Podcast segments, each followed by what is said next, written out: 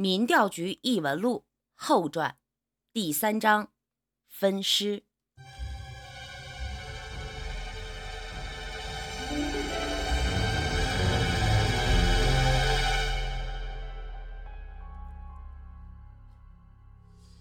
医院厕所的门口实在不是说话的地方。最后，孙胖子把这位昔日的大哥带到了医院附近的一处餐馆。找了个包间之后，在里边边吃边唠起来。几杯啤酒下肚，张子华对孙胖子也不隐瞒，把这么多年不如意的事情都说了一遍。孙胖子知道之后，也开始感慨起来。最后把钱包掏出来，将里面所有的现金都拿出来，交给了张子华，说道：“今天没带多少钱，这点你先花着。”随后又把自己在公安部挂衔的名片给了张子华一张，说道：“名片上有我的电话号码，以后有什么事儿啊，你就找我。这些日子我也找找有没有适合你的工作，我再给你找个住处。就算不能大富大贵，起码也得衣食不愁吧。”想想自己出狱之后的落魄。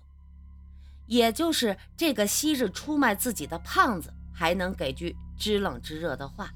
当下，这位昔日的大哥唏嘘不已。孙胖子本来还想再安慰几句，但是这时候局里的电话是一个接一个的来催，当下没有办法。孙胖子刷卡结了账，先一步离开了餐馆。第二天一早，孙胖子回到民调局没多一会儿。准备点个卯就去医院看我的时候，突然接到了高亮的电话，让他去一下市局刑警大队，好像是有一起什么案子需要他去提供线索。当时孙胖子着急去医院，也没有来得及细问，因为平时这样的事情多了，也没当做什么大事，就当是去医院之前捎带着办点公事。不过，等他到了刑警大队之后，才明白事情并不是他想的那么简单。接待他的是一位姓张的刑警大队长，因为知道孙胖子的底细，这位大队长对他很是客气。几句开场白之后，张大队很快就说到了正题：“孙局长，张子华，您认识吗？”突然间提到了张子华，孙胖子心里咯噔一下，右眼皮没有规律的跳了两下，有了一种不好的预感，心里翻起了嘀咕：难不成这哥们儿又惹事儿了？还惊动了刑警大队？看来这事儿不小啊！孙胖子顿了一下之后说道：“呃，以前倒是有点交情。”昨儿个还见了一面来着，不是我说，他不是惹什么事儿了吧？如果事情不大的话，这看我面子，能少拘两天就少拘两天。需要赔偿的啥的，你跟我说，我来想办法。张大队苦笑着摇摇头说道：“他以后都惹不了事儿。”张胖子愣一下。眨巴眨巴眼睛说：“惹不了事儿了，这什么意思？”啊？”张大队掏出来香烟，递给了孙胖子一根，自己也点上抽了一口，随后说说道：“今天早上六点多，在一间出租屋发现了一具死尸，经过初步辨认，死者就是出租屋的住客张子华。”因为他的随身物品里面有您的名片，照例我们需要把您请来，了解了解一下您和他这个关系，以及今天凌晨两点到四点这段时间，您在什么地方，有没有可以证明的时间证人？张子华死了，孙胖子彻底愣住。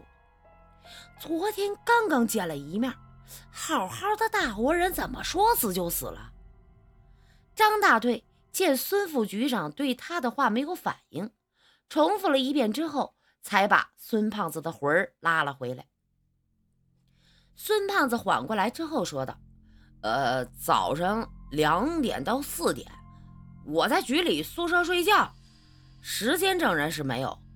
不过最近宿舍楼道里面都安置了摄像头，如果需要的话，你们可以去查。”说到这里，孙胖子顿了一下，眨巴眨巴眼睛，看着张大队说道：“张队，不是我说，您能把我请来？”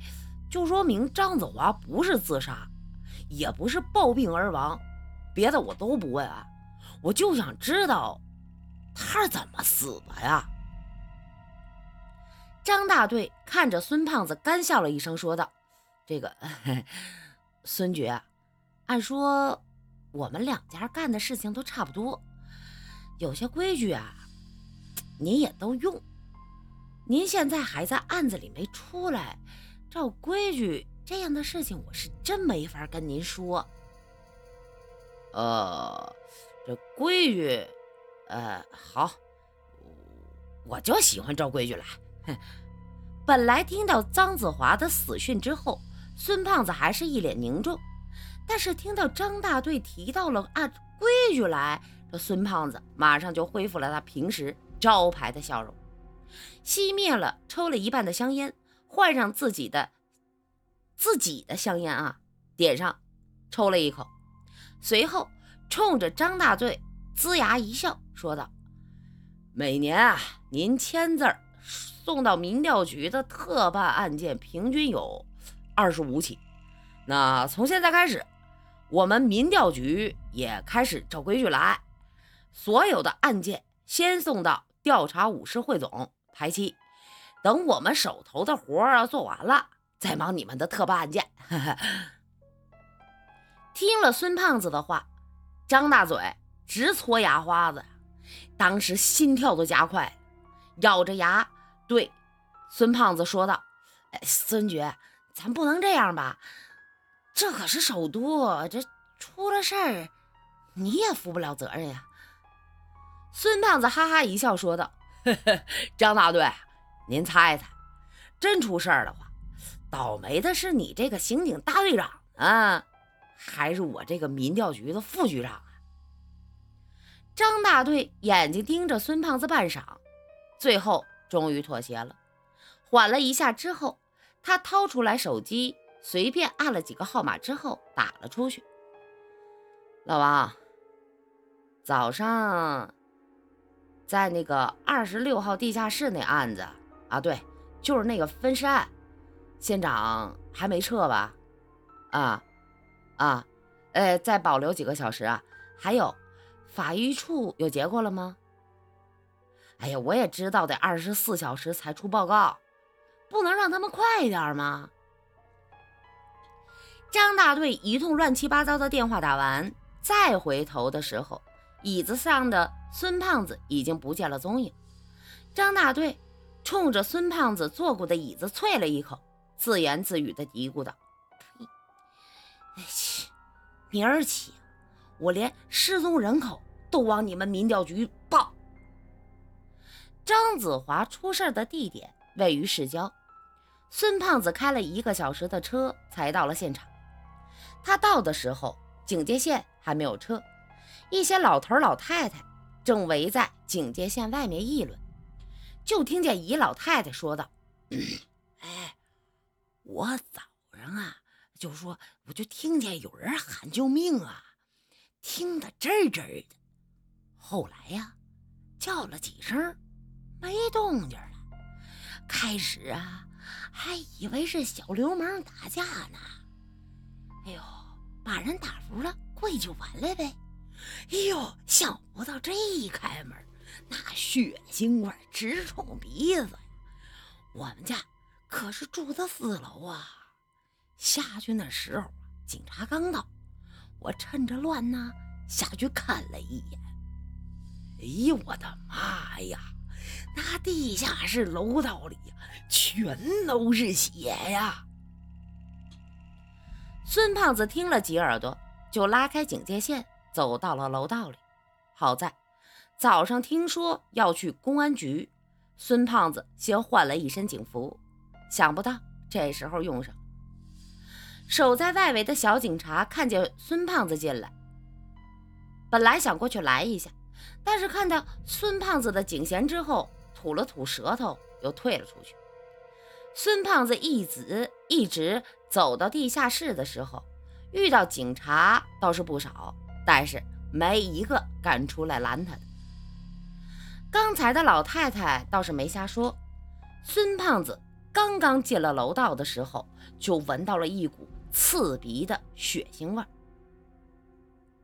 他捂着鼻子走进地下室案发现场的时候，终于有第一个警察出面拦住了他。呃，孙局长是吧？我等您老半天了。说话的是一个三十多岁、不到四十的便衣。孙胖子看了他一眼，心里面同时转了一圈，对这人好像没什么印象。不是我说。你认识我呀？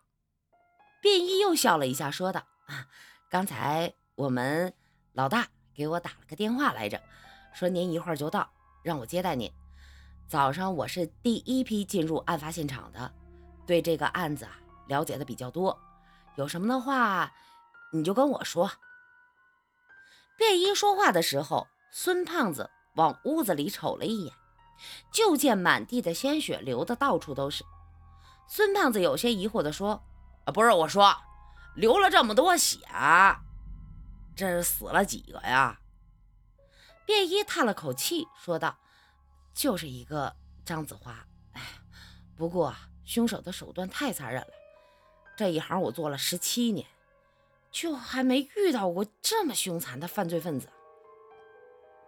您是不知道，看到现场之后，我都吐了三回了。”我这辈子都不敢再碰下水和豆腐脑了。说到最后的时候，便衣想起了现场的场景，马上捂住了嘴巴，差点一口吐了出来。有那么恶心吗？孙胖子看了便衣一眼，随后推门走进了案发现场。张子华生前也真是落魄了，他住的这间地下室也就是一间仓库。在这里住着，随便还要看着啊，在这里面住着，顺便还要看着里面的货物。不过现在仓库里面都是鲜血，要不是之前有便衣的说法，否则任谁也想不到一个正常人会有这么大的血量。拍完照，勘察完现场之后，警察都守在外边，这里面。反而看不见一个活人。绕过摆放极高的货物，孙胖子看见了里面的一张单人床。张子华被分成了三个部分，躺在了那里。现在，孙胖子终于明白为什么警察不在案发现场守着了。就见眼前的单人床上，整整齐齐的。摆放着一堆的内脏，从头到脚按照正常人的比例摆放在床上。